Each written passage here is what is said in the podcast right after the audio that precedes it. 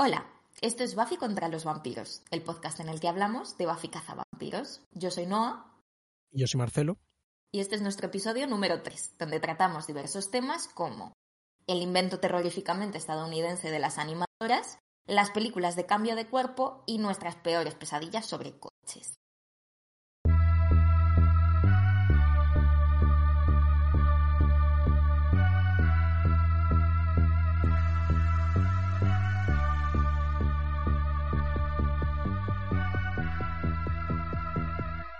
Hola Noah, ¿cómo estás? Hola Marcelo, muy bien, ¿y tú?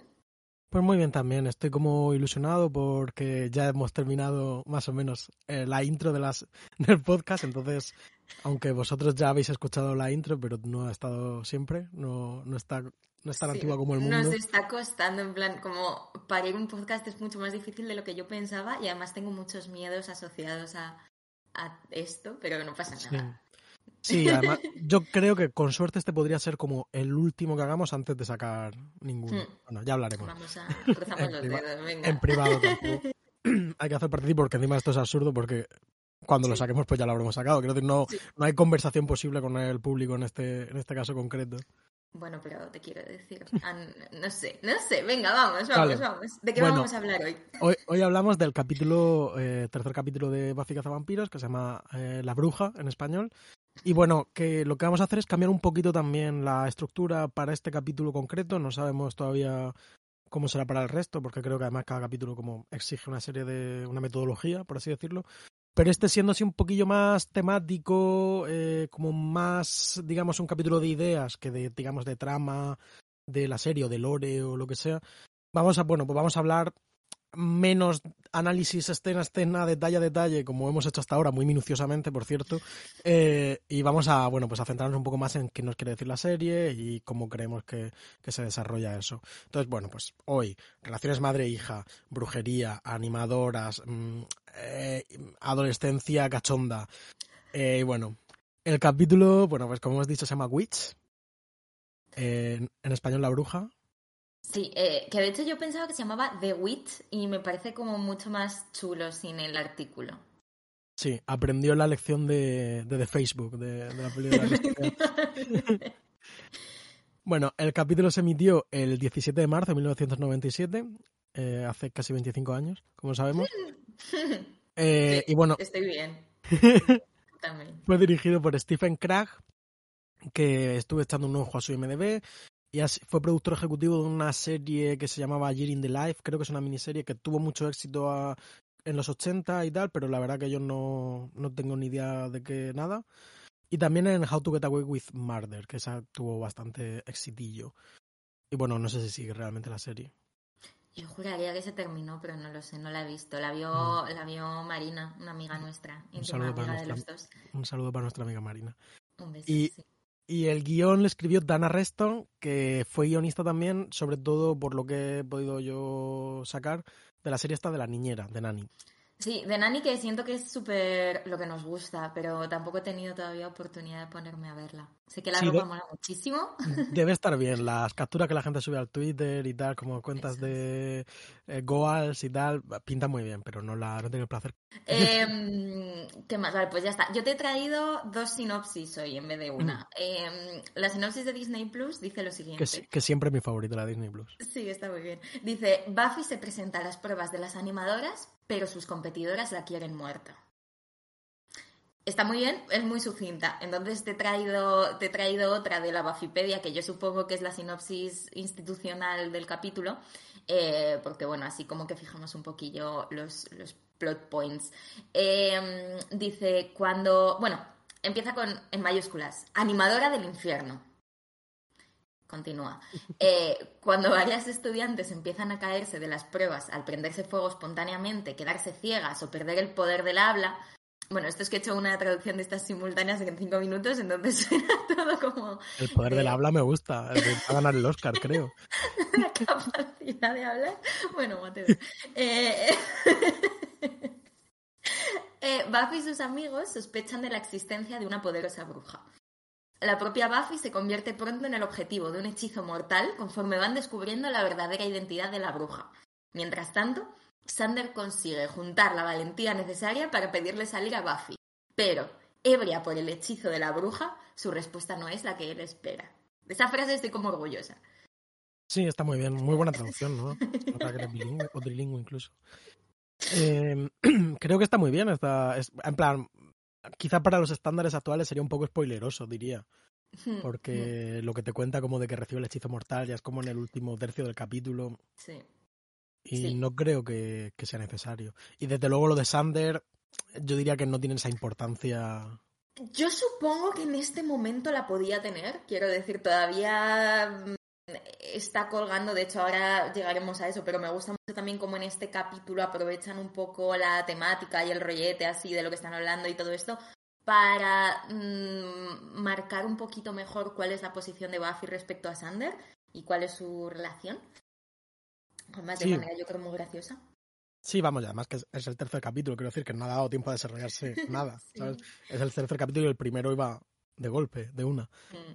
Eh, bueno, pues podemos señalar como algunas cosas curiosas del capítulo, que es el primer, el primer malo, o bueno, en este caso mala, eh, humana. Es decir, que no tiene mucho mérito porque, como decimos, es el tercer, el tercer barra segundo capítulo. Pero bueno, es interesante. También es un capítulo en el que no muere nadie y en el que no salen vampiros. Sí, de hecho, bueno, ellos lo explicitan, dicen como, uy, hace una semana que no hay vampiros, qué bien, qué tranquilos estamos, y luego ya pues, pasan las cosas. Eh, a mí me gusta mucho un apunte que pone en la Bafipedia donde dice, siempre te dicen como cuáles son las especies que aparecen en este capítulo. En este capítulo figuran las especies gato y humano. Me hace muchísima gracia. ¿Qué te ha parecido el capítulo? Eh, a mí me, me parece un capítulo muy bueno. Quiero decir, creo que es un capítulo también como muy. Muy distinto a, a los otros dos que hemos visto en muchos sentidos, pero creo que este es como el auténtico capítulo de Buffy. Quiero decir, eh, como que diría a la gente que nos está escuchando, que está empezando la serie, que si no le ha molado mucho el primero y el segundo, y este, eh, igual no es su serie. Quiero decir, no te voy a decir que te, que te bajes ya, pero, pero yo creo que aquí ya está. Yo no sé si estoy de acuerdo contigo. O sea, a mí me ha flipado y de hecho me parece un capítulo como súper divertido, súper ligero, pero súper bien pensado, como muy calculado. Eh, Ninguna de las dos personas eh, que participaron, como o sea, el, el director y la escritora y tal del capi, no vuelven a hacer nada con la serie. A mí me parece que es un capítulo que está muy chulo. Pero mm, a la vez sí que siento que toda esta primera temporada eh, tan episódica, tan de instituto, tan monstruo de la semana, pero de una manera todavía poco, no sé, como con poca continuidad. O sea, obviamente hay ahí pues tal, pero yo sí que siento que tiene un poco de espacio de crecimiento. O sea, siento que Buffy puede ir yendo hacia sitios que le interesen más a alguien a quien no le interesa demasiado esto. No Sí, vale, tienes razón. Quiero decir, le puede gustar, simplemente no le va a gustar como a mí me gusta. Pero Lo que pasa es que a ti te gustan los monstruitos y como los cuentos, que además creo que tiene eso, tiene mucho esa vibe, Sí. este capítulo de como el cuento aleatorio de Stephen King que te encuentras Sí, en... sí, totalmente. Tiene también un punto que, que eso hablaremos un poco casi como de capítulo. Como que ni siquiera hace falta que salga Buffy, quiero decir, puede ser como Sí. una, una dimensión desconocida o una cosa así. Es como. Está bien que salga. Buffy, que salga. porque son personajes divertidos y tal, pero ni siquiera es el centro de la historia. Totalmente. Eh, y a mí eso me gusta mucho de este capítulo, pero es verdad que, bueno, pues hay otras muchas formas de disfrutar de la serie. la Totalmente. que Yo es que no había pensado, yo al revés, o sea, yo ahora estoy disfrutando mucho de esto, pero yo nunca había pensado en que parte de la gracia de Buffy fuese como esa especie de eh, estructura de antología de monstruos, que yo creo que esta primera temporada la tiene totalmente. Cada capítulo tiene una vibe, hay algunos que funcionan mejor, otros que funcionan peor, pero es mucho más de este rollo que dice. Sí, sí, 100%. Aquí eh, lo que nos vamos a encontrar en la primera temporada son capítulos muy parecidos a este. Mm. Yo diría que este debe ser de los mejores, pero bueno, habrá que ver. Habrá que verlos. Eh, vale, cosas que nos molan así el episodio un poco estructuralmente, aunque no nos metamos mucho. A mí me ha encantado que, o sea, empieza directamente con un gag y los que tiene funcionan todos genial. Entonces, la primera escena es directamente como Giles haciéndola del maestro compungido diciendo, pero ¿cómo puede ser? Sé que tienes 16 años, pero ¿cómo me haces esto? Eh, ¿Cómo te esclavizas a esta secta? Y cómo está destrozado. Y entonces cortamos a Buffy con los pompones de animadora medio riéndose, prometiéndole a Giles que, aunque se quiera meter en las animadoras, eh, va a seguir tiendo- teniendo tiempo para luchar contra las fuerzas del mal. A mí me parece, bueno, creo lo que lo dijimos hablando, que esto, como que el principio y el final del capítulo son inolvidables, me parece como súper super icónicos y como que me parece como que me gusta como espectador español no estadounidense que, que te pone en una situación de extrañeza con respecto a las animadoras que con la que yo me identifico mucho porque es un fenómeno que me cuesta mucho entender y no ver como algo que es como de como un cliché de la tele que, que no tiene nada que ver con la realidad. Entiendo que no es lo mismo para, para la peña en Estados Unidos. Totalmente, yo tengo ni idea de cómo, de cómo se experimenta esto desde allí, en plan hasta como cuánta distancia hay entre como las animadoras como tipo de ficción y las animadoras reales en los institutos y cómo se retroalimenta eso. Yo tengo personalmente además muy negativamente condicionado este tema porque mi padre, que además eh, veía Buffy conmigo en cierta etapa y yo estoy prácticamente segura de que debió ver este capítulo y soltarlo también. Pero mi padre, siempre que aparece una animadora en una serie o en un no sé qué, desde que soy pequeña, me dice, eh, es que, mira los americanos, es que cómo pueden tener una tradición tan sexista como las animadoras. Es que, mira, los chicos juegan y las chicas corren. Es que no sé qué. Y entonces siempre me lo decía. Luego te vas metiendo y vas viendo que es como un deporte acrobático de riesgo espectacular que tiene muchísimo mérito, que yo no sé hasta qué punto además encuentran como a gente para rendir de esta manera en los institutos normales o la versión normal es como mucho más chusca. O sea, no tengo ni idea de cómo funciona. Hombre, yo creo que las piruetas que hacen incluso en este capítulo, que ni siquiera es. o sea, no es la película esta de a por todas, que. Eh, yo creo que estas cosas no las, no las pueden hacer. yo recuerdo en, en, mi instituto, por lo menos, no sé si tú hacías acrosport o, o algo así, tenía que hacer como mini figuras y, bueno, era difícil como convencer a la chavalería de que, que, se animase a hacer estas cosas. Ya, bueno, es, complicado. Yo no sé, no sé, pero sí, es, efectivamente es un capítulo que eh, genera extrañeza respecto al concepto de las animadoras y lo utiliza con bastante tino para pues hablar de, de los roles preasignados y como heredados eh, en un contexto de instituto cuando tienes la edad de las adolescentes. Está como muy bien hiladito todo y muy, y muy gracioso. Un capítulo muy gracioso.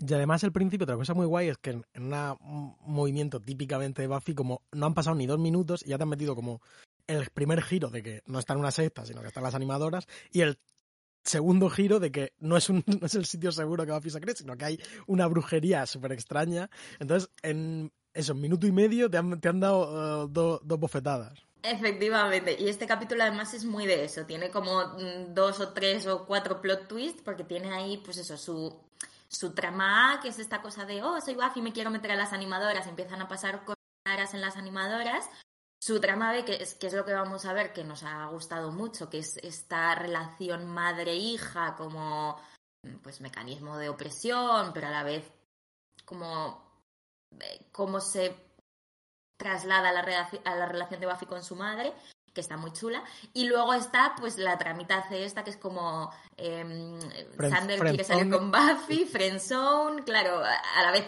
Willow tiene que escuchar como Sander quiere salir con Buffy y Giles como que está por ahí. es la...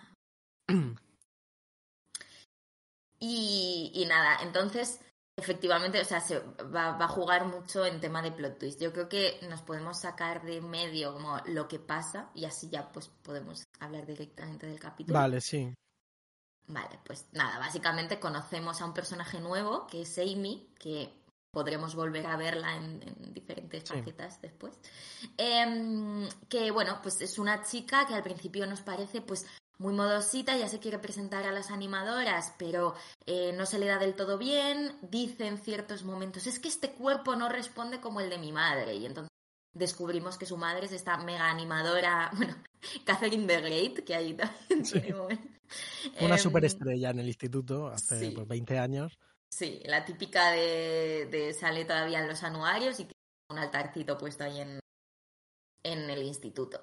Y entonces ella quiere ser como su madre y, no consigue ser la Uber animadora y está triste y le cuesta y se pone mucha presión y está como ahí y tal.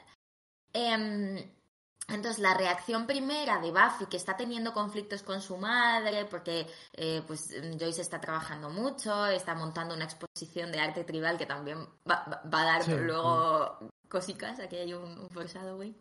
Eh, pues se identifica un montón con esta cosa de, guay, es que mi madre no me escucha y además me guarda rencor y además me impone cosas, como que ahí pues parece que las dos están un poco en la misma página. Cuando empiezan a pasar todas estas movidas de que la gente pues se rompe los brazos, bueno, se prende fuego, se no sé qué, se no sé cuántos. que me parece súper terrorífico, por cierto. Es, tremendo, es como una sucesión de pesadillas esta, esta mm. estructura del capítulo, que además me encanta porque están súper afinaditas todas, o sea, me, parece muy divertido cómo está hecho todo lo de la brujería. Y entonces parece que Amy claramente es como la bruja que debe estar haciéndoles como durrar a estas personas. Pero hay un momento en el que parece que la bruja es Cordelia. ¿Ah, sí? No sé si te acuerdas, hay un momento en el que Cordelia le echa la bronca a Amy porque Amy eh, se ha chocado con ella en la prueba. y hay un momento que que está Amy como sola en el vestuario y ahí como la cámara se mueve como de miedo y entonces mm, aparece Cordelia y le dice, la gente tiene que seguir sus sueños o si no se muere o no sé qué. Claro, pero vamos, es, un, es, un, giro que te dura tres minutos porque enseguida... Sí, pero yo venía súper precondicionada porque yo ya sabía que Amy era la bruja, en plan, tengo amnesia pero no tanta. Entonces, ni, o sea, ni lo detecté, pero claro, es verdad. Y de hecho me rayó mucho lo del plano ese porque era como ominosamente se mueve la cámara alrededor de Amy como mm. si alguien la fuese a atacar que luego pues puede cobrar sentido, porque es eso, al principio es como Amy será la bruja, pero Buffy dice, bueno, pero seguro que es para complacer a su madre, pobrecita, no sé O incluso como si fuese de forma inconsciente, como si ella no, claro, Claro, un rollo así Carrie de, de estoy pues mm. materializando mi inconsciente en, como castigos para estas personas. Eh, Luego vemos que la chica llega a su casa y como que le suelta unas voces a su madre, le dice, hazme los deberes, no sé qué, no sé cuántos, y dice, Dios mío, Amy es una tirana terrible, no sé qué. Claro, no, no, es la madre, es esta que es malvada. Claro, es ella que es mala y en el colegio va de tal. Y luego tenemos como otro, otra gran revelación a la que llega Buffy en un momento así de, de dizziness, cuando ella la, la han envenenado Mm, y, hay que buscar un antídoto y entonces no sé qué, y entonces no sé cuántos, en la que van a hablar con la madre de Amy que está en su casa oprimida y Buffy se da cuenta. Se da cuenta que está comiendo brownies. Que es algo que la, que la, madre nunca haría y que nosotros sabemos que Amy sí que es aficionada porque no Willow lo ha dicho antes. Efectivamente. Y entonces se da cuenta de que, de que realmente lo que ha habido es un cambio de cuerpo entre Amy y su madre y que la que es una bruja es la madre dentro del cuerpo de Amy. Es, listísima Buffy, ¿eh? porque a mí no se ve jamás. A mí tampoco. incluso aceptando que existen los vampiros, yo creo que hay que aceptar que se puede cambiar el cuerpo. Es, es un paso también. Tiene muy buen trabajo de detective eh, este capítulo. Y como me, me, hacen mucha gracia, como todos los pasos detectivescos que siguen, pues al principio cuando hay que, hay que adivinar, mm, oh Dios mío, ¿por dónde empezamos a buscar? Y entonces se van a la, se van a la biblioteca para ver si alguien ha sacado libros de brujería, que es lo que haría alguien tal, y nos damos cuenta de que Sander saca libros de brujería para ver las fotos de las tías en bolas. Sí, exactamente. Quiero como pararlo. como también un chiste que dura tres segundos. Es como que parece que va a ser algo, parece que va a ser algo importante. Realmente es, es como la bruja es Sander, ¿no? no. Eh, entonces ese es un capítulo pues con muchos plot twists. Eh, que yo creo que juega además mucho con tus expectativas, porque como las dos tramas, este es el mítico ejemplo también de capítulo en el que, pues eso, esta trama general, eh, circunstancial totalmente, de hay una bruja que está haciendo movidas, sirve para que Buffy llegue a conclusiones sobre su vida y sobre su relación con su madre, ¿no? Entonces, una alimenta a la otra.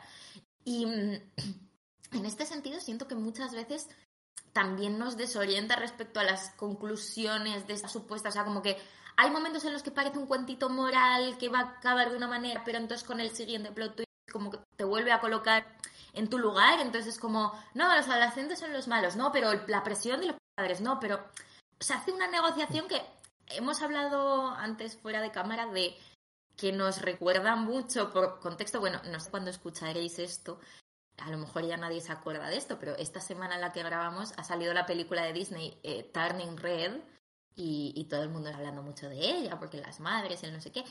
Y, y, nos recuerda mucho un poco ese rollo, pero en mi opinión es como mucho más sofisticado y más problematizado desde todos los ángulos. Eh, Turning Red o Buffy, ¿qué es lo que te parece más? Sí, quiero decir, yo creo que que tienen como el mismo rollo de, de, esto, como de un problema de crecimiento, eh, digamos, que se que aparece en la época de adolescencia, que se metaforiza a través de algo sobrenatural Hmm. y que no es exactamente una relación A igual a B, pero que bueno, que vemos claramente como hay una relación con una experiencia de cualquier adolescente del mundo real. Y es exactamente pues la estructura típica de un capítulo de Buffy, de un capítulo de estos de monstruitos de, de Buffy. Y veremos. Yo, entre la primera temporada, los recuerdo todos como claramente la, la, la relación A igual a B. En, ya en las siguientes no tengo tan claro que sea tan, tan cierto, pero en este caso es verdad que, que eso, que juega mucho con las expectativas, no solo a nivel de trama, de qué va a pasar, quién es el malo, que no sé qué, sino de qué me quiere contar la serie, ¿no? Qué moraleja de alguna forma me quiere dar, porque claramente hay una moraleja aquí, hay un... Lo que pasa es que es menos evidente, menos elemental de lo que pueda parecer en un principio. Sí, que de hecho me parece bastante curioso que a la hora de hacer discursos se pongan a, o sea, utilicen también este tropo de los cambios de cuerpo, porque lo estaba viendo y estaba pensando en plan de, vale, esto es el 90 y muchos. Eh, creo que como en, en, 2000, entre 2002 y 2006, como que proliferan todas estas pelis luego de, de cambio de cuerpo dentro de mm. que, pues, o sea, Freaky Friday es como esta movida. Y la peli original al final de Freaky Friday, que es la, la anterior, en plan, la de, la de Lindsay Lohan y Emily Curtis, es como la versión Disneyficada de la peli de Jodie Foster y Barbara Harris. ¿Pero no, no, era también Disney la peli de la peli de los 70? No tengo ni idea. Pero es como menos teen, ¿no? A ver, la vamos a buscar. Mm, yo, es que yo, bueno, he visto, evi evidentemente Freaky Friday de Lindsay Lohan la he visto no, 30, o sea, esa... 35 veces, pero la original la tengo no la he visto. mucho más yo creo que es, pero yo creo que es una peli también como para niños y tal, no es, no es una peli de, de... Sí, vale, es producida por Disney. Lo que pasa es que, fíjate, el cartel es como muy que es que era otra en otra época. Bueno, lo, lo, subiremos Eh, a, al blog, en los carteles, para que la gente sí, sí. compare. Sí, me gusta Sí, es, ver- además es verdad que yo lo recuerdo como está. yo lo recuerdo como una cosa muy de mi infancia, esta moda de películas de, de cambio de cuerpo, y era como un tópico, y bueno, en muchas series creo que se hizo también un capítulo de cambio de cuerpo, pero normalmente como entre los protagonistas. Aquí tiene otro, otro tono. Tiene otro tono y se utiliza, yo creo, para dos cosas, ¿no? Por un lado, para em, ayudar a como, como para redistribuir un poco los principios de la relación madre-hija y ver qué sale de ahí. O sea, como que siento que es una especie de te desestabiliza un poco las dinámicas y luego es una metáfora también muy explícita, ¿no? De ahora me pongo en tu cuerpo, que es una cosa que, eh, por ejemplo, Joyce le dice a Buffy al final del capítulo, que me hace mucha gracia, ¿no? Que es esta especie de... He entendido que nunca voy a ser capaz de, de ponerme en tu piel y eso es normal porque tienes 16 años. Entonces, me parece muy bonito que, que hagan esta especie de, de, pues eso, no sé, de como de cambio de cuerpo, pero elegido como esta especie de intrusión, como esta especie de los padres forzándose a un lugar que no les corresponde y pues no sé, o sea, está chula, está, es como, es, es un troco que está, que está guay y que me parece curioso que vuelva tantas veces para tratar este tema de la relación madre-hija. No sé si estará un poquito inspirado o si...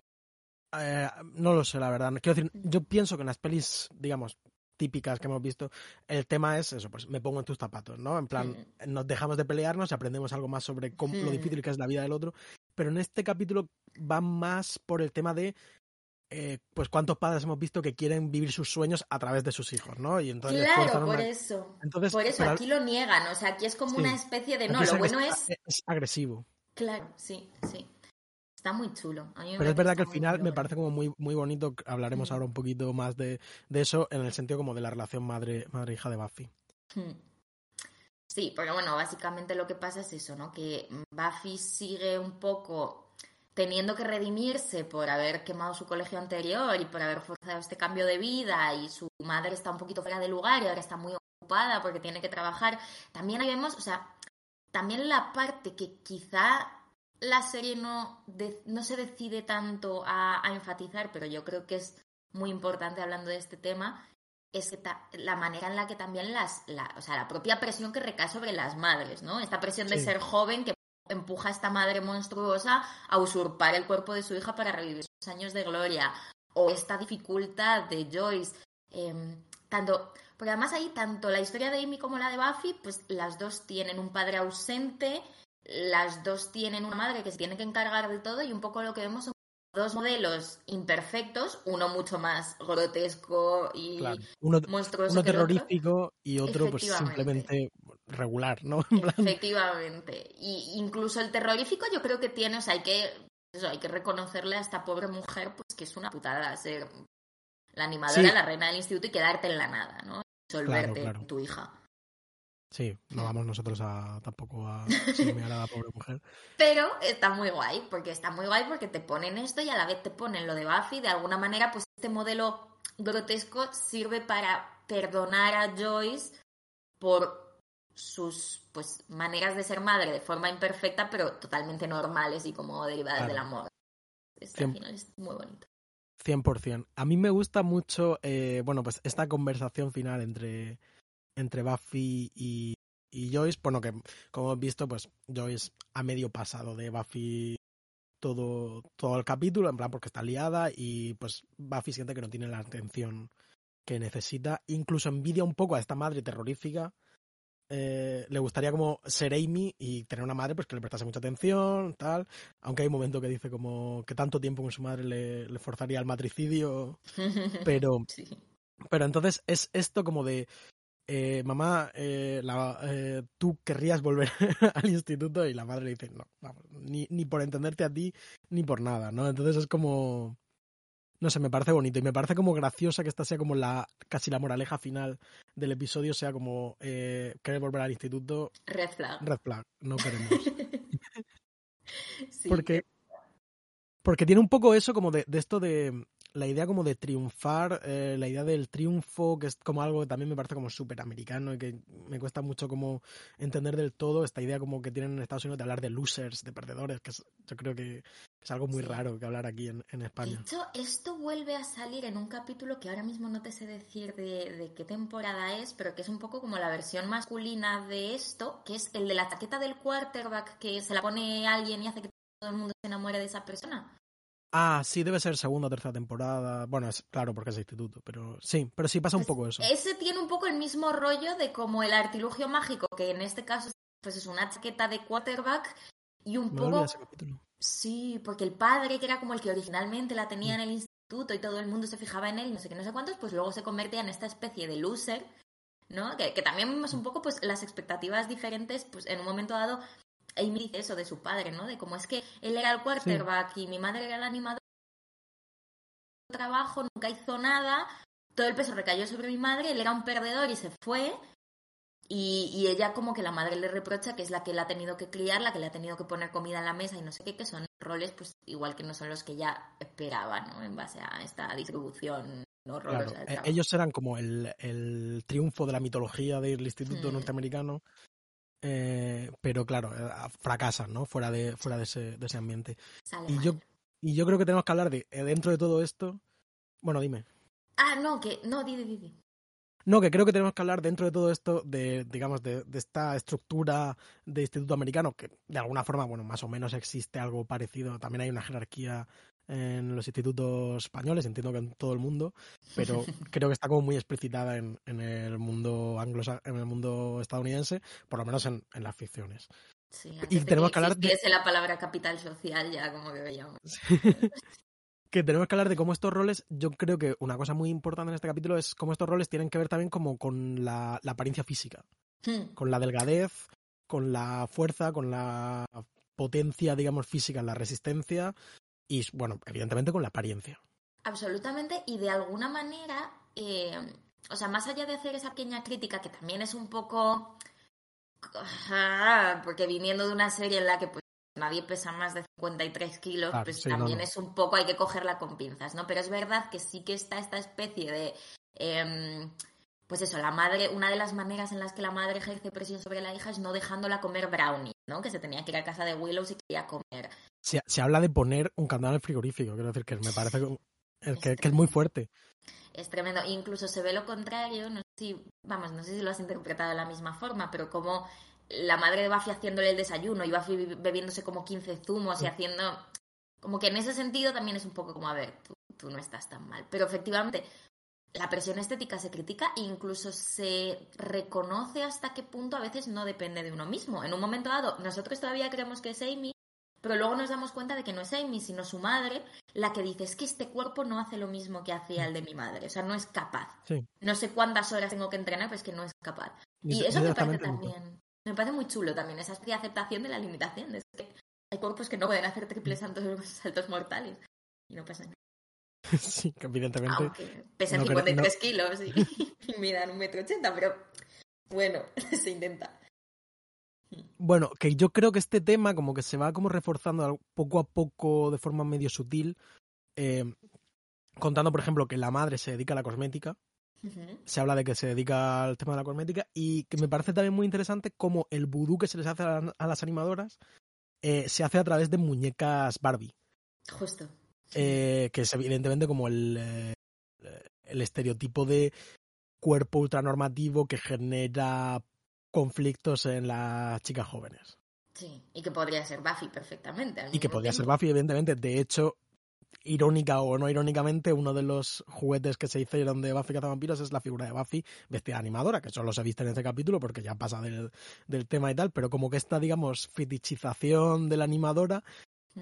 eh, se, se discute de alguna forma en el capítulo, pero que tampoco es, decir, no podemos ser ingenuos, la serie no, no es ajena a, a todo esto, pero bueno, No. ha dado un pasito. De hecho, el traje este de, de Buffy luego vuelve a salir em, cuando Dawn, personaje Ah, claro. del cual no vamos a dar detalles, eh, lo rescata y se lo ponen como que pasan movidas y lo tiene al final pues que destruir. Claro, sí, es cierto, cierto. Eh, Eh, bueno, dime. No, no, yo no iba a decir nada. Solo estaba Ah, diciendo, eh, vale. Eh, vale, no, pues yo otra cosa que me parece curiosa en cuanto a, la escritura de este capítulo y el tema de mm, madres e hijas es que siento que muchas cosas que ponen en el capítulo han salido como de hacer un brainstorming en plan de pensamientos que tengo respecto de mis padres y de los padres como concepto. Pues por ejemplo, me hace mucha gracia en un momento dado en el que están discutiendo Buffy y Joyce y Joyce le dice, porque yo hacía no sé qué, no me acuerdo qué es lo que le dice. Y entonces, ah, lo del anuario era.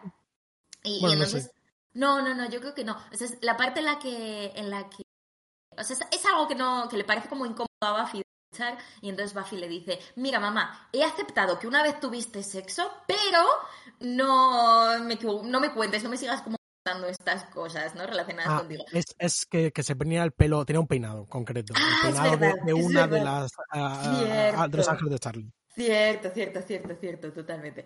Eh, sí, de la farra esta o de una de estas. No, de Farrah Sí, Fawcett no, de la otra. Vale. Entonces, eh, pues eso, como que me parece gracioso. Y hay un, un par más en las que pues salen como estos clichés así de como cosas que todo el mundo ha pensado alguna vez, ¿no? Como, "Iu, mis padres. Y, y es simpático y sirven muy bien para ir metiendo, ir metiendo chistecitos así chulos.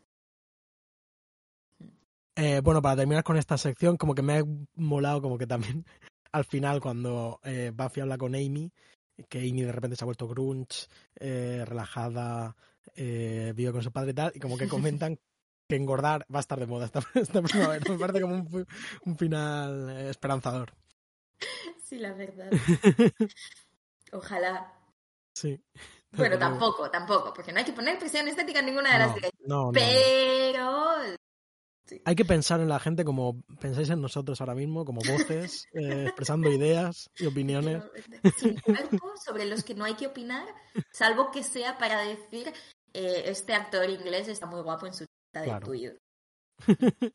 Sí, que ahí hay otra cosa que me parece que viene bastante al, al hilo de esto, ¿no? Que es que siento que un poquito, o sea, obviamente con mucho menos protagonismo y no es necesariamente de lo que va el capítulo, pero me parece que un poco está, mm, pues, como está lo que es- está al lado de pues, estas relaciones maternales y relaciones madre-hija tal, es esa ausencia de los padres y esa relación de Buffy con Giles.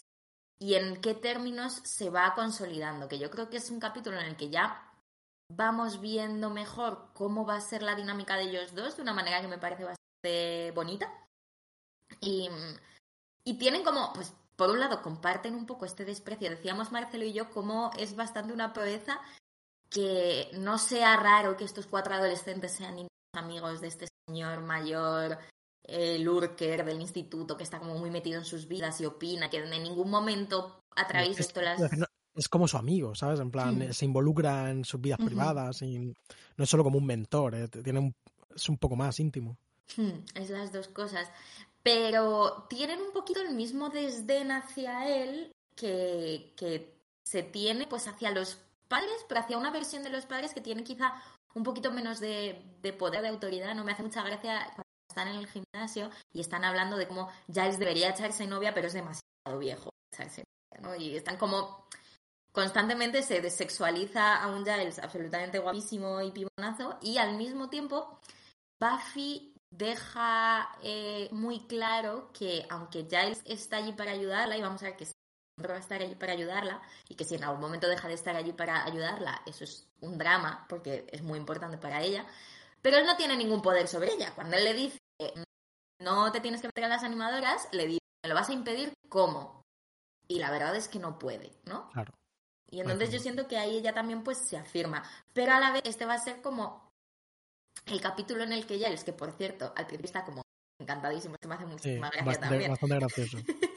Cuando empiezan a matar a, a matar a mermar físicamente de diferentes maneras a, a las curso, eh, perdón, a las pruebas, eh, pues Giles está como entusiasmadísimo y con las cosas inexplicables que pasan. Y, y tiene una frase que, que, me encanta que dice, hay una verdadera cornucopia de monstruos y, eh, y demonios y tal, para, o sea, como que está, está viviendo y todos le miran en plan, hay como tres planos reacción, sí. así como de los distintos chicos mirándole y él como ¿Qué pasa? ¿Me miráis mal por, por, por ver el vaso medio lleno? Sí. Es como muy gracioso. A la vez muy, es el capítulo en el que le vemos más preocupado porque este, a ver, también, o sea, en este capítulo la vida de Buffy está en peligro. De una manera que, pues bueno, o sea, supongo que no se va a morir porque estamos en el capítulo 3 de la serie que yo no, pero, sí, pero Normalmente no suele estar en peligro de esta forma tan clara. Quiero decir, sí. tiene una pelea y la, puede tener una mala pelea y la matan, pero sí. aquí está como agonizando. Sí, está agonizando y Giles la tiene que salvar. Y también vemos que frente a ese Giles como jiji, jaja, soy muy fino, soy inglés, no sale un Giles con muchísimo carácter que quiere salvar a Buffy. En ningún momento es como dama en apuros, porque hasta delirante y sudando gota gorda resuelve el misterio y qué es lo que ha pasado y no sé cuántos. Pero me gusta mucho como él saca carácter, se pone, o sea, no llega a la violencia súper firme, hace su primer hechizo y en un momento dado, y en un momento dado, eh, al final de todo, él dice, joder, pues espero haberlo hecho bien porque era mi primer hechizo de magia. Y, y Buffy le dice, pero ¿qué dices? Pero es que me has salvado, eres un dios. Y es muy bonito también. Muy bonito. Sí, bueno, el tema de, pues eso, el tema de Giles como padre suplente va a ser fundamental a lo largo de la serie. Aquí todavía está muy, bueno, simplemente incidimos en la ausencia del padre de Buffy y poco a poco ya veremos cómo se convierte y cómo esto genera unos conflictos y unas cosas que a mí me parece uno de los temas realmente más, más interesantes de, lo, de toda la serie. La, la relación Giles y, y Buffy. Sí. También tenemos en marcha las frenzones de, sí. de esto. Una frenzone, el... el... triángulo. sí, el, triángulo de, el, triángulo de, desamor. Eh, sí. eh, bueno, a lo largo del capítulo vemos a Sander como especialmente adolescente, especialmente como prosexual, prosexualización de la gente, de, con las animadoras, con las brujas de, de los grabados de los libros. Que, el eh, momento bueno. cuando ve a la chica que está así como abierta de piernas en dos sillas y dice, ¡Oh, stretchy! Sí. Tal cual. Y la, me hace mucha gracia Willow diciéndole, estaba fingiendo, como que, que ver a mujeres eh, sensuales es una experiencia espiritual. Eh, y bueno, pues vemos como que Sander está, pues, bueno, quiere, quiere enamorar a Buffy, le regala una, un brazalete, ¿no? Como una pulsera. Un brazalete que dice Yours Always. Sí. Eh, pero él en, inmediatamente después de dárselo se arrepiente y dice, no, eso venía, venía solo. venía ya de fábrica, sí. Entonces, bueno, pues Sander le pide consejo a Willow, que no sabe qué consejo darle porque la pobre está enamorada de, de, de Sander. Que también en términos así como de gracieta de guion, ¿no? También la pulsera, o sea, muy bien, porque mira, Sander le regala una pulsera a Buffy, pero también es un poquito pues la pistolita de Chekhov, esta es lo que sí, luego Amy sí. va a coger para hacerle como el Buffy. Sí, sí, sí, es verdad. También había tiene, que tener un objeto. Tiene, tiene ese punto, sí, sí, está muy, está muy bien, que yo no recordaba, por ejemplo, eso de... Nos teníamos que fijar en el objeto para luego tal. 100%.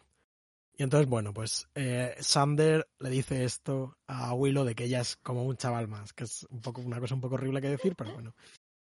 Pero por supuesto, Sander va a recibir, va a recibir su justo castigo por haber tratado así a la pobre Willow y lo recibirá por parte de, de Buffy. Le dirá, eres como una chica, no sé qué, otra persona que me hubiese regalado este, este, esta pulsera, pues querría algo conmigo, pero tú no, porque tú eres una, una más de las chicas.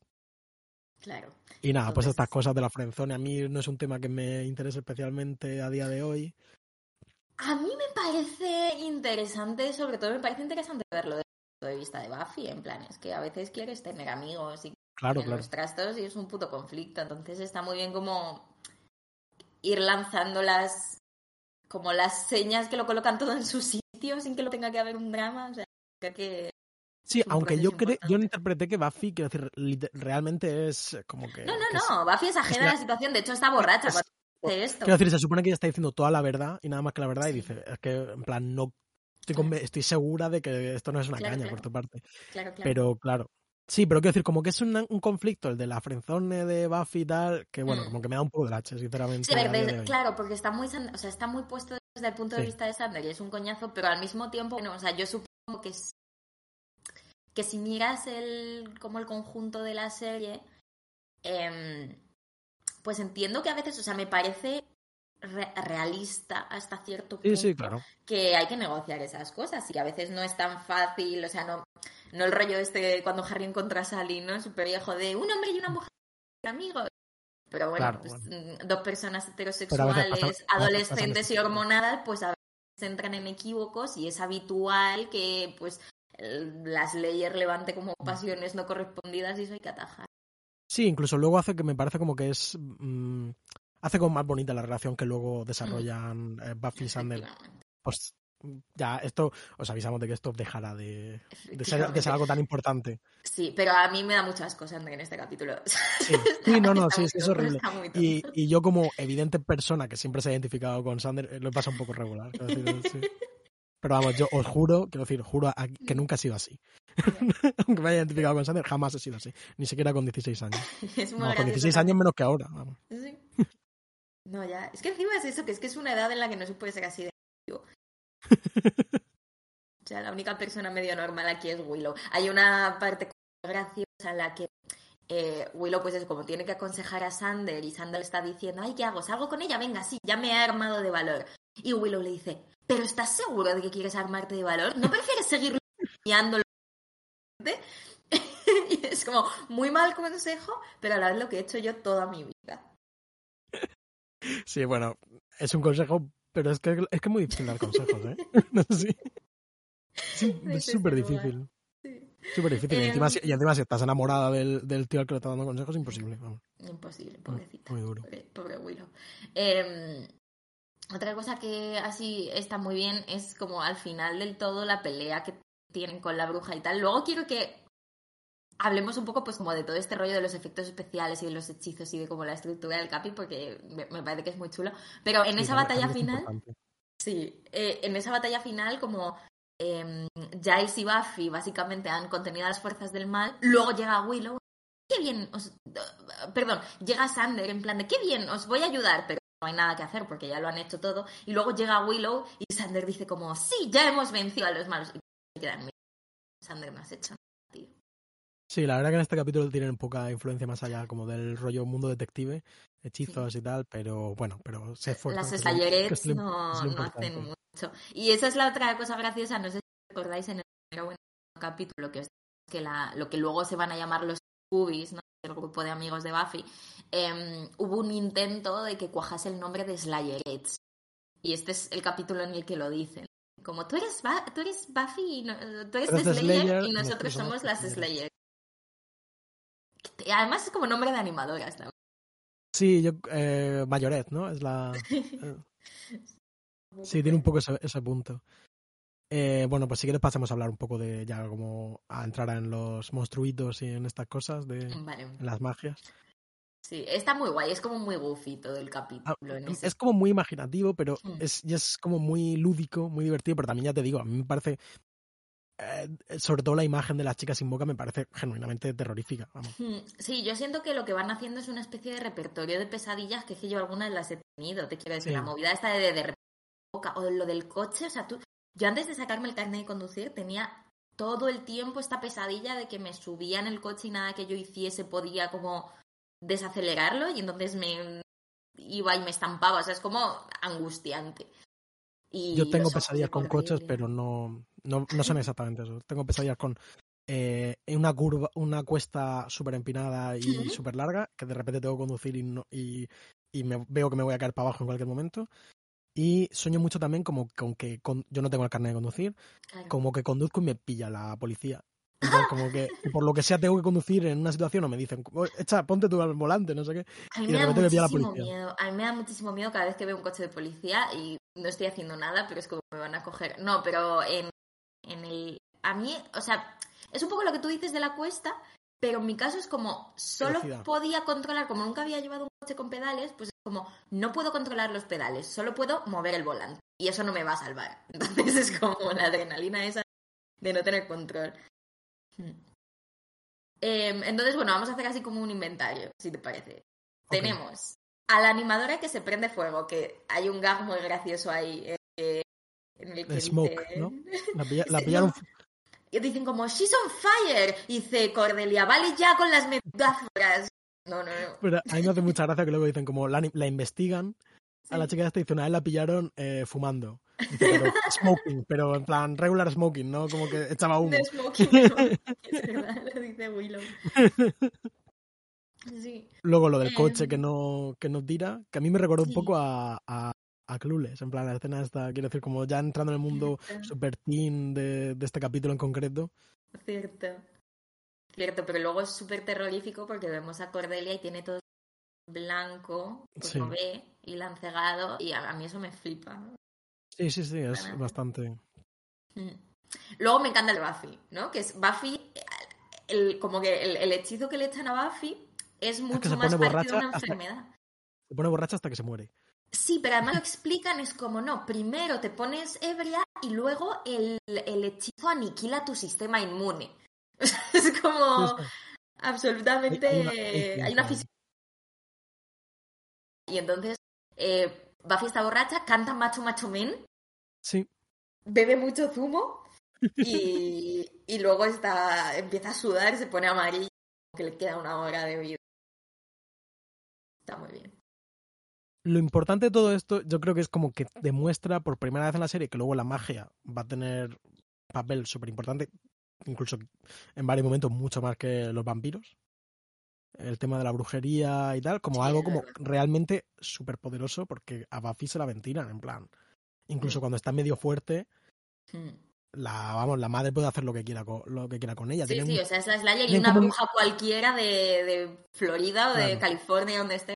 Tienen un golpe de suerte y acaban con ella, pero mm. podrían, ¿sabes? Como de repente de eso que rebotan los hechizos por alguna razón y... Sí.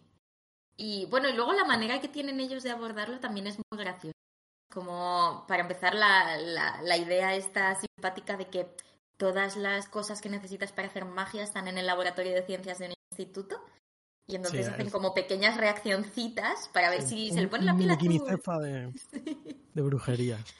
Eh, la verdad que es muy divertido eso. En plan, coges el pelo de, de del, joder, del peine, el ojo de renacuajo de, de la, Sí. Sí, que, me dio mucha grima ver lo de mm, la disección de ranas, que es una cosa que era muy típica en las pelis de esta época, pero yo creo que ya por cuestión de sensibilidad ya no se ve tanto eso de, mira, aquí estamos matando ranas. Sí, yo creo que está como, no sé, plan, no sé si también es otra cosa esta como que no eran realistas o qué, pero yo recuerdo, por ejemplo, en ET, bueno, en muchas pelis y tal, que a mí me parecía como, recuerdo Yo creo que es cuestión de que ya no se lleva tanto sacar esto en una película porque yo, pero... Y luego también yo pensaba mucho en mí, o sea, porque dice, dice para variar, no, pero yo en el instituto tuve también como esta fase, lo que pasa es que vino más motivada por las wits y por embrujadas que, que por... Pero esta, base, esta fase de fingir que en mi grupo de amigas éramos brujas, yo era la jefa de las brujas y entonces como que yo hacía gestos y ellas como que se movían, como si las estuviesen moviendo con su telequinesis y tal, y hacíamos hechizos guarrísimos, en plan como conjuros de amor para los que necesitábamos, un escupitajo de como la persona y lo mezclábamos con pintalabios y con tierra y luego nos lo echábamos, o sea, como cosas absolutamente asquerosas porque me parece que la experiencia esa como de de la brujería con cualquier cosa. A mí me ha... Y bueno, el último hechizo célebre que tenemos es el de que es buenísimo, que la madre se queda encerrada en su propia estatua. Sí. Bueno, primero el hechizo rebota contra un espejo, o sea, la madre es la que emite el hechizo, me hace mucha gracia ¿no? De bajo este espejo y entonces te lo devuelvo y te hechizas a ti mismo. Totalmente. Eh, por eso digo, quiero decir, como que vale, de repente sabemos casualmente que los espejos rebotan hechizos, pero no tampoco es algo material que nos hubiesen, nos hubiesen dado hasta ahora. Y que claro, si no, como Buffy iba a quedar enterrada en el en, su, en la, estatua de la madre. no tenía demasiado sentido, pero da igual porque es muy chulo. Eso es, Esa es la premisa, o sea, la, la, la... si mola, vale, ¿no? Es como... Sí, 100%. Eh, que lo que, bueno, que yo también estábamos hablando como de que el, eh, esto de los ojos encerrados en, en, la estatilla y tal, no tengo claro cuál es la fuente, pero tiene que haber una fuente de esto porque es como... Sí, yo esto lo he visto muchas veces, pero no... Eh, yo quería sacar a colación este libro, Relatos del Inesperado de Roald Dahl, no sé si lo has pues, leído. Vosotros no, lo veis, pero me lo está enseñando. Sí, lo, he sacado de verdad edición ¿Lo, has, leído, ¿no? ¿no? lo he leído. Tengo entendido además como había también cosillas ahí con Roald Dahl y el antisemitismo. es, es, cierto, es cierto que algo de eso hay. Entonces me callo. No, no, no, no, no, Iba, iba, a recomendar el libro porque... estamos haciendo un podcast de una serie de Joss Whedon, te quiero decir, para... Eh, te, iba, te, iba, a recomendar el, libro porque es un libro que está muy bien. Bueno, son Roald Dahl, eh, bueno, no, sé si tiene mucho sentido entrar en esto, pero bueno, es el celebérrimo autor de Echar la fábrica de chocolate, eh, Matilda, Las brujas, James bueno, muchos libros infantiles muy famosos, pero también hizo sobre todo relatos para adultos, más o menos de tono macabro, que fueron muy populares en 60, años 50, 60, 70, que fueron adaptados muchos de ellos, por ejemplo, a la, a la serie esta de Hitchcock, y etcétera. Incluso tiene, él tuvo su propia serie que se llamaba Relato de un Inesperado, en la que él hacía de host, y hay un, un cuento en este libro, Relato de un Inesperado, que se llama William y Mary, que, si no recuerdo mal, la trama va como de un científico que es muy malo con su, con su mujer, es muy abusivo con ella. Entonces este científico desarrolla como una tecnología para quedar vivo después de su muerte, como que conservan su cerebro y en su como el ojo de alguna forma es el sentido más conectado al cerebro, la vista, porque el ojo, según explica en el relato, yo no sé de esto, pero el, ojo sería como una especie de neurona súper especializada, pero que va directamente conectada al, al cerebro. Eh, eh, bueno, pues entonces como que él tiene un cerebro y los ojos. Entonces su conciencia y su vista sigue viva, pero solo eso. Entonces el relato, el mm. relato termina con, con la mujer esta, como que se toma la venganza con el marido de cuando se entera de que ha estado haciendo esto y como que la quiere controlar incluso después de muerta, ella se pone como a fumar, que es lo que él odiaba que ella hiciese. Para que lo vea, ¿no? Para que lo vea, ¿sabes? En plan, es como, te voy a putear, vas a estar aquí, te voy a putear eternamente hasta que yo me muera eh, haciendo las cosas que más odiabas. Entonces, eso como de esa vista, eh, es como que me parece como, como bueno, es la fuente que he encontrado, que seguro que tiene que haber alguna cosa más, incluso alguna cosa más de tema más. Sí, de tema mítico, yo creo, como. Mm. Sí. Pero bueno, era como una referencia que quería tener, porque además me hacía gracia que tiene este rollo de, pues, de adaptación, lo que hemos dicho, de la dimensión desconocida, tiene este rollo como de, de twist eh, final. Y, nada más, no sé si quieres comentar algo más acerca de este capítulo. Yo creo que es buenísima nota en la que te... Pues sí, encima creo que vamos a hacer menos de una hora. Me hace muchísima ilusión, no sabes cuánta ilusión me hace. Es, increíble. Hmm. Eh, el siguiente capítulo a ver si conseguimos que sea más o menos de la duración del capítulo. Hmm. Pero bueno, yo creo que está muy bien. Nos vamos acercando a. creo que está muy bien. Yo me he sentido muy cómodo. No sé cómo. Bueno, hacemos una review de, del capítulo. a mí me ha gustado mucho, me ha pasado muy bien. Yo creo que puede ser el mejor hasta el momento. Sí. Porque Yo me, también- me yo preocupa como. Me, me preocupa nuestra, no sé.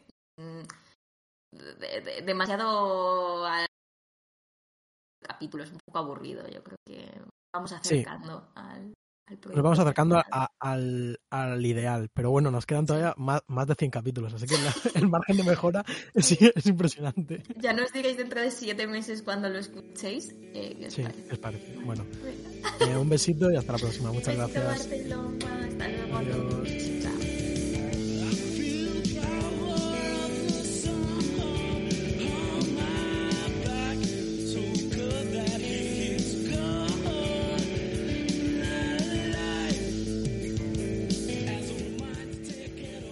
Buffy contra los vampiros es un podcast de Marcelo García y Noa Benalal.